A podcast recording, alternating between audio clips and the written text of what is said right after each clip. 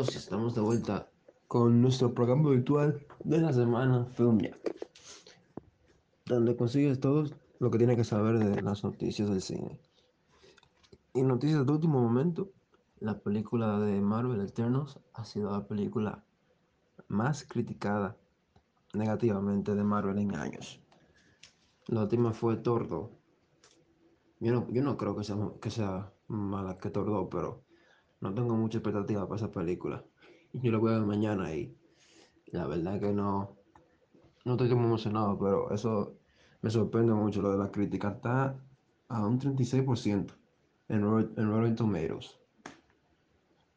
Hace mucho que Marvel no cae tan bajo.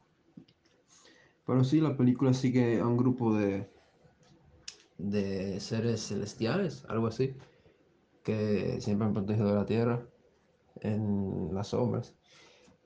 Y técnicamente la película lo sigue a ello y explora un poco el lado del universo cinematográfico de Marvel que no hemos explorado. Por lo que me han dicho, explica muchas cosas y la película bien larga. Fue dirigida por la ganadora del Oscar a Mejor Director de este año, Chloe Zhao. Y la verdad es que tiene un cast muy bueno. Angelina Jolie, eh, Gemma, Gemma Chan, los Stark de Game of Thrones. Y sí, la verdad que sí, está muy bueno. Está muy interesante, pero no sé, yo no sé qué pensar de la película todavía. En otras noticias tenemos a Ariana Grande que va a protagonizar la película del, de Wicked, del, musical, del famoso musical de Broadway. Que de seguro muchos de ustedes que son fanáticos de los musicales saben cuál es esa, esa historia y la verdad que está muy interesante. No, no pensaba que iban a conseguir que alguien tan grande por esa película, pero.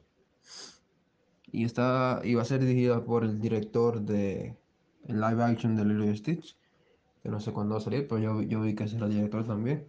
En otras noticias, Doom está acabando con la taquilla. O sea, señores, ya después de que ha bajado el hype de la última película de James Bond, protagonizada por Daniel Craig, Doom está acabando con la taquilla. Y también ha tenido un par de un par de mezclas con la crítica porque hay mucha gente que le ha gustado mucho la película y otros que no le ha gustado nada porque han dicho que es lenta y aburrida y no pasa absolutamente nada. En mi opinión, yo la vi ya hace unos días y la verdad es que esta película se dedica a introducir el mundo y los personajes. Entonces, obviamente va a ser lenta. Yo me lo esperaba porque solo, por lo que yo había leído, solo adaptaba el primer como que la primera mitad del primer libro.